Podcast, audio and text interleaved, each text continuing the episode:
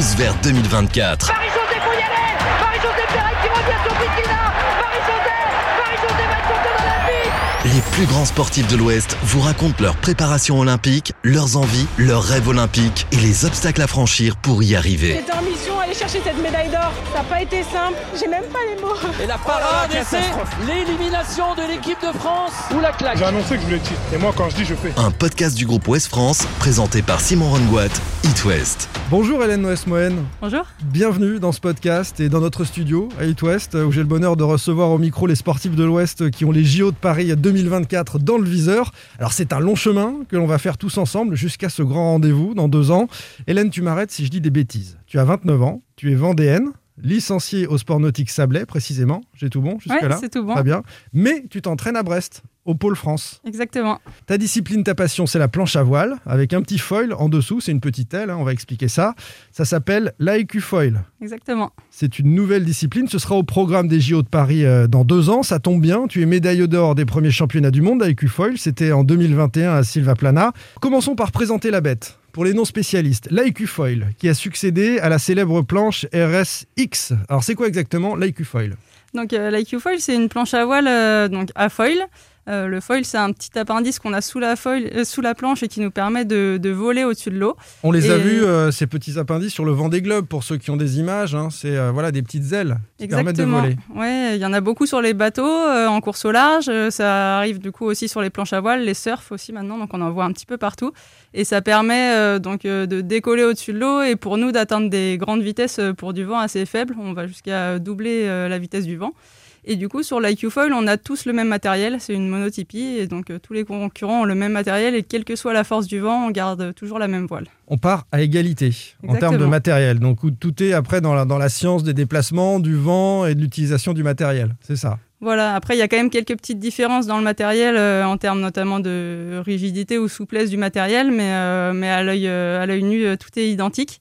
Et euh, tout se joue sur euh, ouais, essayer d'avoir la meilleure technique en fonction des conditions de vent, de- d'état de, mer, euh, la bonne tactique aussi, et prendre des bons départs, euh, le physique. il y a plein d'autres paramètres. Évidemment, il y a plein de paramètres comme dans tous les, les sports de haut niveau. Euh, pour ceux qui ont déjà fait de la planche à voile, explique-nous un petit peu la différence, parce que c'est une discipline nouvelle, un matériel nouveau, donc il a fallu et, s'adapter, j'imagine, apprendre. Et, et comme le matériel est nouveau, on, vous, continuez tous qui pratiquez cette nouvelle discipline d'apprendre au, au fil des sorties, non? Ouais, c'est ça qui est assez exceptionnel, c'est qu'on continue d'apprendre tous les jours. À chaque entraînement, on, on découvre des nouvelles choses. On ne sait pas encore euh, comment faudra faire pour être le plus performant dans deux ans, donc c'est vraiment à nous d'explorer. Et dans la démarche, euh, bah, c'est quelque chose d'assez exceptionnel de se retrouver à faire du haut niveau, donc euh, d'être déjà à chercher des petits détails et puis en fait d'avoir tous les jours ces apprentissages qui sont énormes. C'est vraiment une grande chance. L'IQ foil, cette planche à voile à foil, tu en fais depuis combien de temps Tu as essayé euh, à quel moment la première fois Alors euh, au début c'était sur des planches à voile à foil, donc pas le modèle euh, IQ foil, plutôt des, des foils de loisirs et j'ai dû faire mes premiers vols vers 2017 à peu près. Ensuite 2018-2019 j'en ai fait à côté de la RSX, donc qui était l'ancienne planche olympique, je faisais un petit peu des deux. Et puis euh, bah, en 2020, euh, quand on a eu le report des Jeux Olympiques, euh, plus l'annulation de pas mal de compétitions, bah, je suis passée en foil à ce moment-là. Et puis ça va faire un an et demi maintenant qu'on a le nouveau matériel olympique et, et que je m'entraîne à fond là-dessus. Et je parlais tout à l'heure des gens qui font les véliplanchistes amateurs, hein, qui font ça pour s'amuser. Ça change quoi en termes de sensation, ce foil sur Ah, une planche? Ça change beaucoup de choses. Et puis, je souhaite à tous les véliplanchistes de découvrir ces sensations parce que c'est c'est vraiment exceptionnel. En fait, déjà, quand on navigue en planche ou en bateau, on entend tout le temps le petit euh, clapotis de, de l'eau sur, le, sur Ouais. la planche ou sur le- la coque du bateau. Toc, Et- toc, toc. Ouais. Ouais, voilà. Et en fait, euh, dès qu'on se met à voler, euh, il n'y a plus un bruit, ou s'il y en a, c'est un tout petit sifflement, quoi. Et euh, c'est vraiment euh, fou comme sensation. Et en même temps, on a un équilibre vraiment en trois dimensions à gérer euh, sur le foil. Et un équilibre très fin qui peut s'arrêter euh, très vite avec des grosses chutes. Donc euh, au niveau adrénaline, c'est aussi euh, vraiment peut- sympa, quoi. On peut se faire mal, on peut se faire très mal. Tu dis des grosses chutes, c'est vrai qu'on on est en hauteur, donc on tombe de plus haut. On tombe de, de plus haut, les foils, donc au maximum, là, ils vont faire un peu plus d'un mètre de haut, c'est pas non plus une hauteur énorme, et on tombe, euh, donc après, on apprend à bien tomber, hein, mais on tombe sur l'eau, euh, si tout se passe bien. Ouais. On, on- on À, apprend à haute vitesse, l'eau, elle est beaucoup moins molle que quand on est à l'arrêt. hein. Ouais, mais globalement, par rapport à d'autres sports, on a vraiment quand même peu de risque de se faire mal. Si on se fait mal, c'est plutôt en tombant le- sur le matériel. Mais euh, souvent, on essaye d'apprendre à avoir des bons réflexes pour bien tomber. C'est plus, euh, Ce qui, quand je dis des grosses chutes, c'est plus qu'on passe d'une haute vitesse à rien en une fraction de seconde. Euh, il suffit que le foil sorte un peu trop de l'eau ou, ou pour d'autres raisons, euh, avec des vagues souvent. Et en fait, c'est du coup, c'est assez brutal plutôt dans la dynamique. Quoi. On va très vite et d'un seul coup, on s'arrête, mais on Ça fait bizarre. très rarement mal. Quoi. Ça, plutôt, euh, ça surprend. Quoi. Cette, cette lame, euh, ce foil qui euh, descend de la planche jusqu'à l'eau, il est dangereux lui aussi, justement? C'est comme une lame? Bah alors, euh, il est dangereux. Je pense que c'est plutôt une image qu'on s'en fait. Il faut savoir que la plupart des, des accidents, entre guillemets, des petites blessures, coupures ou autres, sont plutôt à la manipulation, à la mise à l'eau. Euh, du coup, pour ça, il faut vraiment choisir euh, des endroits où il n'y a pas trop de vagues euh, pour se mettre à l'eau, voire idéalement une, mer vraiment plate à la mise à l'eau, une sortie de port ou que- quelque part d'abrité. Après, pour nous, ça peut être dangereux dans le sens où sur les compétitions, on a des croisements vraiment chauds à pleine vitesse et, puis c'est assez dense sur les départs, on peut être jusqu'à 80. Là, on a fait le championnat du monde et le championnat d'Europe à 72 sur la même ligne de départ avec faut imaginer des planches euh, qui vont vraiment euh, en route de collision à quelques secondes avant le départ euh, à fond. C'est arrivé ou pas d'ailleurs? Il y a eu des Il y en petits- a eu, ouais, il y en a eu quelques-uns. euh, du coup, dans ce cas-là, c'est sûr qu'il peut y avoir des dangers. Après, nous, on navigue tous déjà, déjà avec un casque, ce qu'on appelle un gilet d'impact aussi. C'est un gilet qui protège au niveau de la cage thoracique et des côtes. Et puis euh, après, on essaye aussi, bah, pareil, d'éviter au maximum les contacts. Et quand il y en a, souvent, on le voit un peu quand même une fraction de seconde avant. Et du coup, on essaye d'orienter la planche pour que ça se passe bien. Il n'y a pas eu euh, de blessures, en tout cas, de, de personnes. C'est plutôt le matériel qui a, qui a un peu souffert quand il y a eu des, des chocs. Bon, on ferme la parenthèse sur la présentation de l'IQ Foil et de cette euh, discipline à sensation hein, qui a l'air euh, chouette à, à pratiquer. Quel a été ton parcours sportif jusqu'à l'IQ Foil? Est-ce que tu as essayé d'autres sports, nautiques notamment, avant d'arriver à la planche à voile et, et l'IQ Foil? Bah, quand j'étais petite, euh, moi j'ai eu la chance d'essayer beaucoup de sports, euh, plutôt pour le loisir, hein, pas dans une optique euh, de compétition, mais c'est vrai que j'ai une famille assez sportive et mes parents m'ont laissé faire et avec mes frères et sœurs aussi essayer un peu tous les sports. Donc j'ai fait de l'athlétisme, du roller, un petit peu de tennis, un petit peu de hand, vraiment un peu de la variété, mais bah, j'habitais au Sable d'Olonne et quand même quand on grandit au bord de la mer, se tourner vers les sports nautiques. C'est un petit peu une évidence, ou en tout cas, ce serait dommage de ne pas essayer. En plus, euh, dans... mon père euh, vient du milieu de la voile aussi, donc forcément, euh, il y avait. T'étais baigné dedans, c'est ouais, le dire. ouais. Est-ce que de toutes ces disciplines, tu as tiré euh, quelques avantages vis-à-vis de tes concurrentes Euh, Et je glisse vers la question des qualités exigées pour être euh, la meilleure dans cette discipline, puisque tu es championne du monde et championne d'Europe. Donc, quelles sont les qualités nécessaires pour bien performer en IQ Foil? Alors, euh, il y en a beaucoup, mais c'est sûr que déjà, euh, physiquement, c'est euh, c'est un sport assez particulier parce qu'en même temps, c'est un sport d'endurance. On fait nos compétitions sur 5 à 6 jours. avec des courses qui peuvent être maintenant avec les formats en foil, elles peuvent durer entre 4 minutes les courses plus courtes. On a un format qui est aussi vers, plutôt vers les 20 minutes. Et ensuite, le format marathon qui est plutôt entre 1 et 2 heures. On mixe tout ça dans la même semaine en faisant jusqu'à, on peut faire jusqu'à 6 courses par jour. Euh, pas 6 marathons, mais Non. 6 courses en tout. Mais du très Et, euh, intense et de l'endurance. Voilà, du coup, on est vraiment sur des phases où souvent, au départ, on va monter euh, bah, proche de nos fréquences cardiaques maximales dès le début de la course. Et après, il faut vraiment gérer sa course au niveau de l'investissement physique. Du coup, et en même temps, être capable de récupérer sur la semaine pour produire le même effort tous les jours. Et maintenant, on a vraiment, tout est déterminé. Enfin, les, tout se joue euh, sur la dernière course du dernier jour avec les finales. Et du coup, il faut arriver à garder une fraîcheur. Donc, je pense qu'il y a des grosses capacités d'endurance que, sur lesquelles bah, le fait d'avoir fait beaucoup de sport euh, quand j'étais petite, euh, et notamment bah, de l'athlétisme par exemple, ça m'a amené à, commencer à développer ces capacités. Et après, il y a, bah, en foil, ça, ça demande aussi beaucoup d'explosivité et de puissance, une bonne coordination dans les mouvements pour transmettre. En fait, le but, c'est d'arriver à transmettre toute l'énergie de la voile euh, dans le foil. Et euh, du coup, ça demande euh, ouais, des qualités assez diverses qu'on continue à découvrir aussi, vu que c'est un nouveau support. Ouais. On est en train de, de voir ce qui va être déterminant. de l'endurance, de, de la puissance pour euh, mener le- la planche et, et- et le foil, de la stratégie. hein. Il faut être euh, aussi euh, prêt à comprendre ce qui se passe dans, dans la course, de la fraîcheur, de la concentration. Donc ça, ça va aussi avec la prépa physique. C'est très complet. hein. Oui, exactement. Bah, c'est vrai que la concentration, c'est quelque chose d'assez nouveau. On avait un petit peu moins ça euh, avant euh, sur l'ancien support olympique. Déjà, on était plutôt à trois courses par jour, un peu plus longues. Là, euh, quand on en fait six, euh, avec à chaque fois des croisements assez chauds, beaucoup d'ad- d'adrénaline, et, et c'est vrai que tout se passe vite, tout se passe beaucoup plus vite, on a plus de vitesse, les Ouais. trajectoires se recoupent plus rapidement. Décision plus rapide à prendre. Voilà, on, Ouais. peut- on a aussi moins de d'aisance dans nos positions à regarder partout autour, donc il faut être vraiment très alerte pour toutes les décisions tactiques. Et euh, du coup, c'est vrai qu'en niveau concentration, euh, on a vraiment découvert cette année, je pense que c'était de la fatigue mentale et comment essayer de s'entraîner pour être bah, plus lucide sur la 5 ou 6e manche de la journée. Tu es championne du monde, tu es championne d'Europe, tu es la meilleure. Hein, c'est ce que disent les derniers résultats internationaux dans une discipline qui sera olympique dans deux ans, à Paris 2024. C'est super chouette d'être dans cette situation-là, mais on se dit que le plus dur reste à faire. Il faut rester la meilleure jusqu'à Paris. C'est ton plan de bataille? Ouais, c'est ça. Bah, c'est sûr que c'est assez confortable, hein, euh, cette situation de, de, leader. Euh, après, je sais que tout le monde est en train de vraiment monter le niveau de jeu et que bah, je, me doute qu'à un moment ou un autre, je vais me faire bousculer. Mais c'est aussi ça qui est bien, c'est qu'on est dans une nouvelle discipline où il y a vraiment plein de choses à, découvrir techniquement. Euh, bah, aussi dans les, stratégies. Et du coup, je pense que pour l'instant, euh, moi, j'ai exploré beaucoup de choses euh, je pense que j'ai ouvert pas mal de voies. Je sais aussi qu'il y a des concurrentes qui vont le faire, donc euh, on verra un petit peu comment ça se passe. Mais le but, euh, ouais, c'est de continuer à remporter des compétitions internationales euh, jusqu'au jeu et aussi de se qualifier parce que en France, la sélection, elle est toujours assez difficile. On est une nation très forte quand même de la voile olympique et enfin de la voile en général et en planche à voile, c'est encore plus vrai. Il y a eu des médailles olympiques chez les hommes et chez les femmes aux deux dernières éditions des Jeux. On sait que le Français ou la Française qui va aux Jeux, enfin à chaque fois, c'est pour aller chercher une médaille. Et mm. du coup, c'est vrai que la sélection, euh, c'est aussi une étape euh, qui n'est pas négligeable.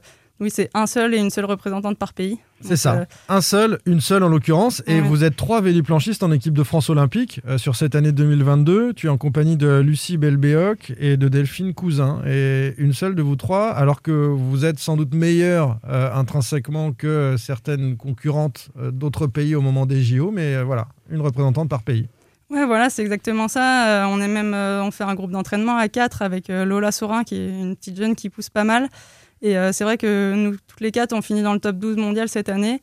Et on sait que la concurrence entre nous va être aussi bah, prometteuse et porteuse. Et c'est sûr qu'à la fin, il va y avoir une seule représentante. Ça pourrait être aussi, il y a vraiment une belle dynamique française. Donc il y a aussi tout un autre groupe de filles qui n'a pas intégré l'équipe de France, mais qui est prête en découte dans les prochaines années. Donc euh, c'est sûr qu'il bah, y a déjà une première, euh, première sélection entre nous. Après, on a un peu le temps de voir venir les choses. Le but, c'est vraiment de se, pousser vers le haut, de progresser déjà entre nous.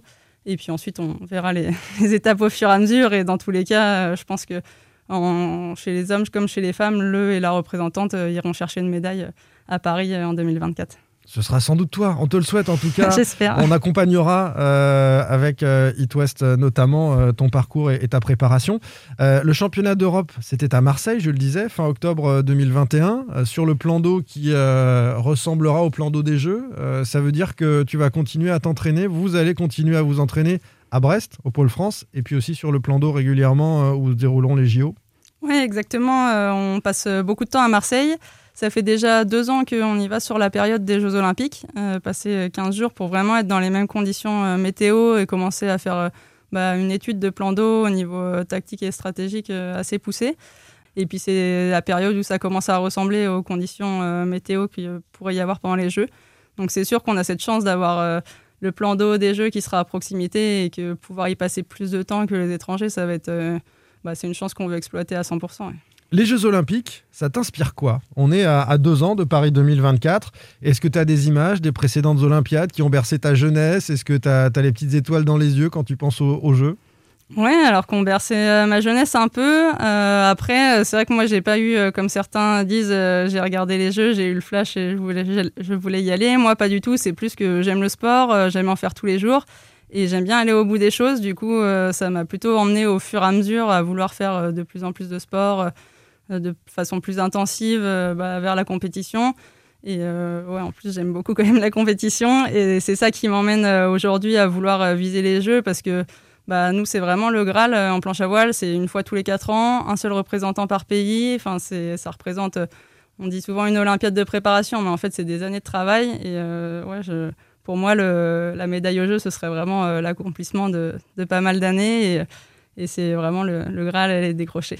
T'as déjà rêvé euh, de cette médaille? Tu, y penses? Tu t'es déjà rêvé avec cette médaille? Tu t'es réveillé un matin, tu t'es dit, euh, ça y est, j'ai rêvé que j'avais la médaille olympique ou euh, non? Non, je crois pas. Pourtant, je, je, rêve beaucoup la nuit, mais souvent c'est très créatif, donc c'est pas forcément rationnel. Tu veux nous en parler? Non, non. Bon, on va rester sur le sportif. oui, mais par contre, c'est vrai que moi, je rêve un peu des jeux euh, comme une grande, fête, une grande fête du sport en France. Euh, J'espère que ça va rassembler euh, beaucoup de monde et euh, que pouvoir euh, avoir ces épreuves un peu partout sur le territoire français. Nous, pour la voile à Marseille, j'espère que ça va être vraiment un moment de, de partage avec tous les Français et avec nos proches, nos familles, les amis. Un mot aussi sur ces rencontres que tu inities avec des jeunes, avec des collégiens, pour leur expliquer, euh, si j'ai bien compris, ton métier. Tu y vas dans quel cadre à la rencontre de ces jeunes? J'y vais aussi là dans le cadre euh, d'un partenariat avec la Water Family, qui est une association euh, environnementale qui essaye de sensibiliser à la protection de l'eau.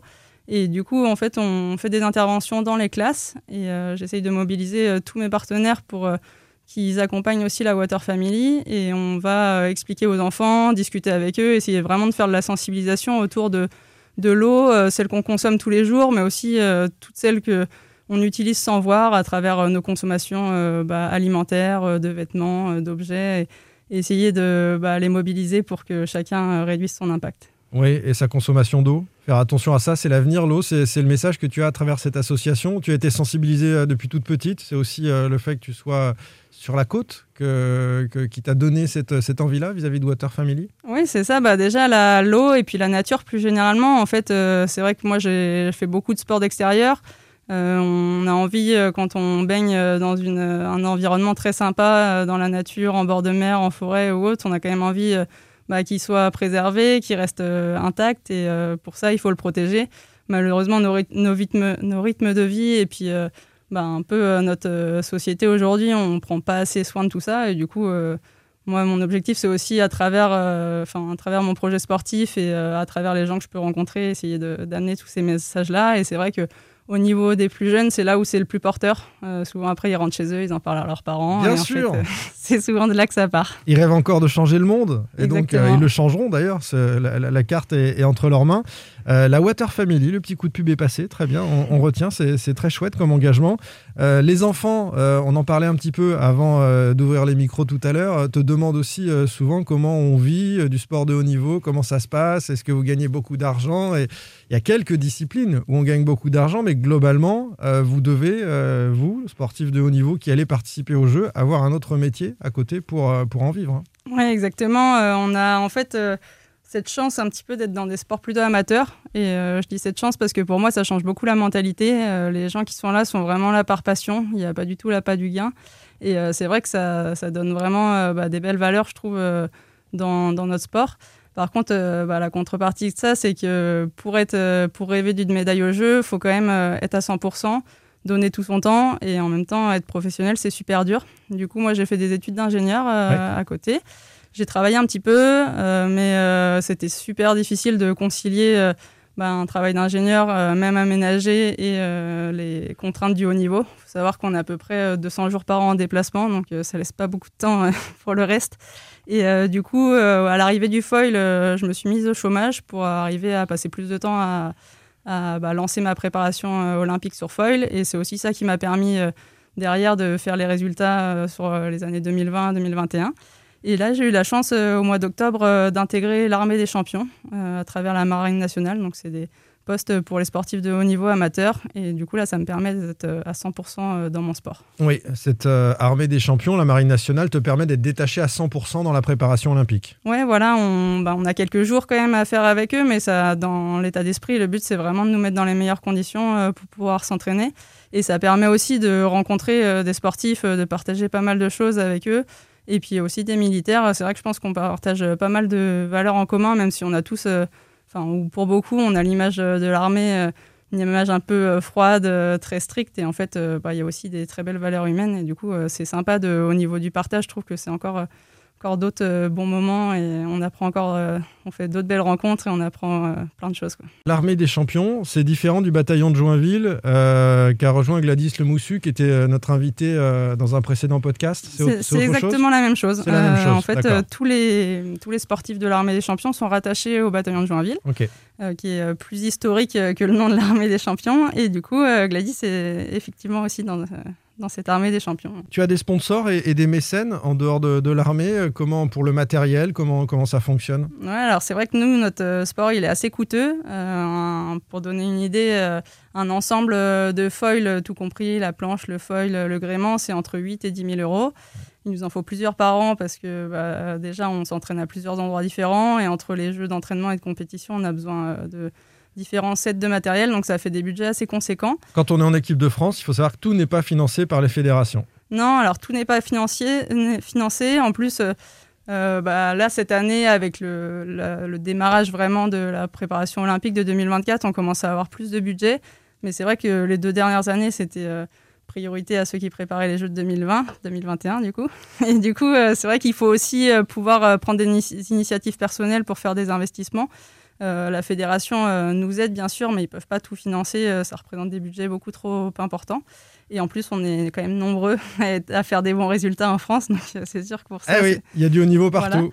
Et à côté de ça, moi j'ai la chance ouais, d'être accompagnée par des partenaires privés, des mécènes pas encore, mais s'il y en a qui le souhaitent m'accompagner, la porte est ouverte.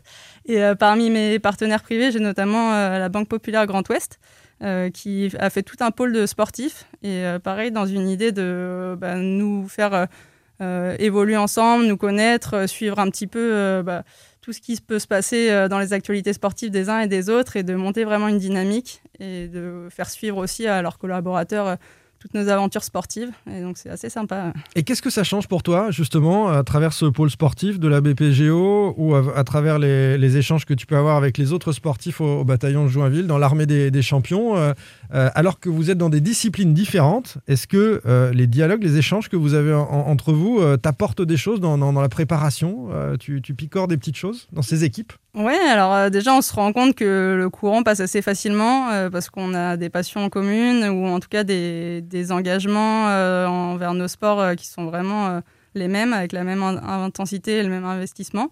Et c'est vrai qu'après moi je trouve que c'est super intéressant de faire des parallèles entre les disciplines sportives. Ça a toujours été un peu mon état d'esprit de d'être dans une démarche d'exploration de ce qui se passe à côté, que ce soit dans le sport, des fois dans l'aventure, pour aller chercher des fois dans la technologie aussi, aller chercher des idées et essayer de les ramener. Alors, quand on y échange avec des sportifs, il y a beaucoup de choses sur les méthodes d'entraînement, euh, que ce soit physique, mental. Donc il y a des parallèles faciles, mais il y a aussi des choses un peu plus subtiles. Et c'est vrai que vous passez des tuyaux sur un des prépas mentales ou des choses comme ça? Ouais, ça peut arriver. Ou même des fois, euh, il y a des choses. On a l'impression que c'est super dur dans nos sports et en fait on ça permet de relativiser, de voir euh, un peu ce qui se passe ailleurs et se dire, bah, en fait, euh, non, euh, moi, il faut que je prenne ça comme une facilité et une chance parce qu'en fait, à côté, il y a, y a d'autres choses aussi difficiles. Donc, c'est vrai que c'est super sympa de, d'essayer de, comprendre euh, bah, ce qui se passe dans les autres sports et pas juste euh, ce qu'on en voit euh, de façon très large. Quoi. On termine avec un mot sur le grand rendez-vous de cette année 2022 qu'on attend tous et que tu attends forcément puisque ça se passe à l'automne chez toi à Brest, les championnats du monde d'IQ Foil.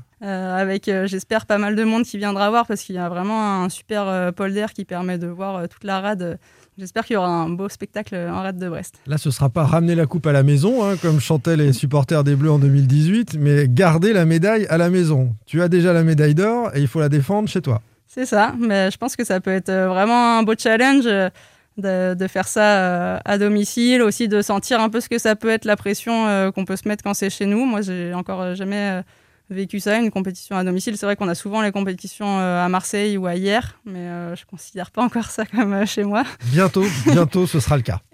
c'est vrai que dans l'Ouest, j'ai pas encore fait de grandes compétitions et je pense que c'est une bonne préparation aussi en vue de Marseille de vivre un peu ce qui peut se passer avec les compétitions chez nous. On sait qu'on est attendu et puis voir comment on réagit à tout ça. Quoi.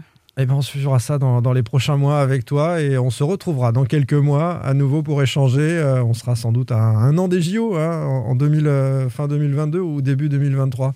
Merci beaucoup Hélène Noès-Moen d'avoir passé ce moment avec nous. Merci. Retrouvez tous vers 2024 votre podcast olympique chaque mois sur itwest.com et sur toutes les plateformes.